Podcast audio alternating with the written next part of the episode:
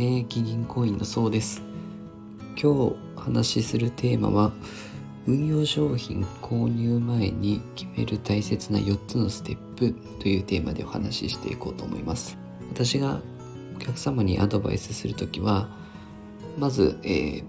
大切な4つのステップをご案内するようにしています。順番に説明するとまず一番最初1番目は目標金額を決める。2番目は目標金額に必要な利回りを計算する。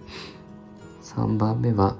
必要な利回りが実現可能なポートフォリオを組む。4つ目は資産クラスごとに銘柄を選定する。この順番で商品を選んでいきます。まず順番に解説すると1番目目標金額を決めるというのはそもそも資産運用の目的が何かっていうことなんですけど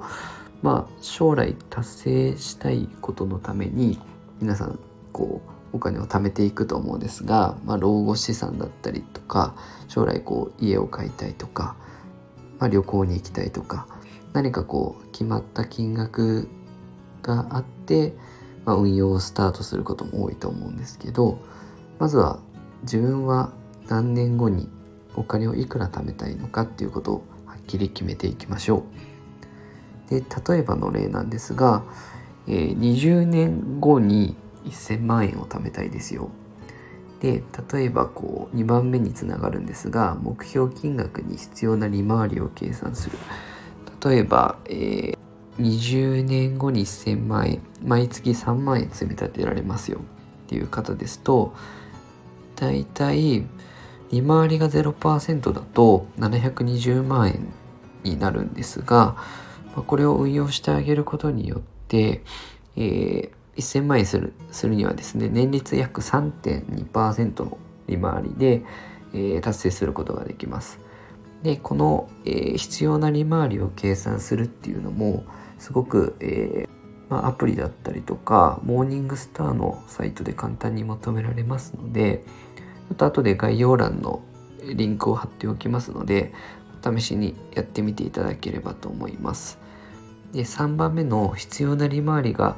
実現可能なポートフォリオを組むというのがまこれも、えー、同じくモーニングスターのサイトからえー、出すことができまして3.2%の利回りだとこのポートフォリオで達成できますよっていうのを提示してくれるんですね。でえっとそこから、えー、そこから必要な商品の割合が出てくるんですが例えば、えー、割合で言うと先進国株が30%、国内株が10%、新興国が10%、新興国債券20%、先進国債券が30%、大体株と債券が半分半分でも達成できるんですね。例えば、まあ、最近だと S&P500 だったりとか、えー、オールカントリーですかね。それの積み立てって流行っているんですが、まあ、そうすると株式100%になるのでちょっとまあ自分が例えば毎月3万円で20年後に1000万ぐらいであればちょっとリスクを取りすぎな可能性もあります。でやっぱりえっと株式なので、まあ、ハイリスクハイリターンではありますので積み立てとはいえこう暴落する局面っていうのは来るんですね。やはりこうリスクを取りすぎてしまう可能性はあるのでまあ、必要な利回りが取れるポートフォリオを組んであげるっていうのが大事かなと。で4つ目が資産クラスごとに銘柄を選定するというのが、まあ、ポートフォリオまず先進国株の割合が30%ですよ国内株が10%ですよで割合が決まったらですね国内株式に投資している投資信託の商品だったりとか先進国株式に投資している投資信託そこからこう選んでいくようにしていきましょう。そうすると、まあ、例えば先進国の株オールカントリーを例えば30%、えー、積み立てますよ。資産の30%えー、積立額のですね30%積み立てていく。っていうふうにしていくと、まあえー、過度にリスクを取りすぎないポートフォリオが組むことができますので試しに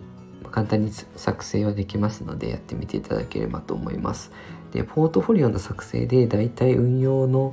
成果っていうのが80割ぐらい80%ですね決まるとも言われてますので、まあ、最初にまず、まあ、目標金額を決めて目標金額にこう必要な利回りを計算してあげて、えー、必要な利回りがこう、えー、確定したらその実現可能なポートフリオを組む。そそして資産クラスごとにこう銘柄を選んでいく。というふうにしていきましょう。今回は以上です。ご視聴いただきありがとうございました。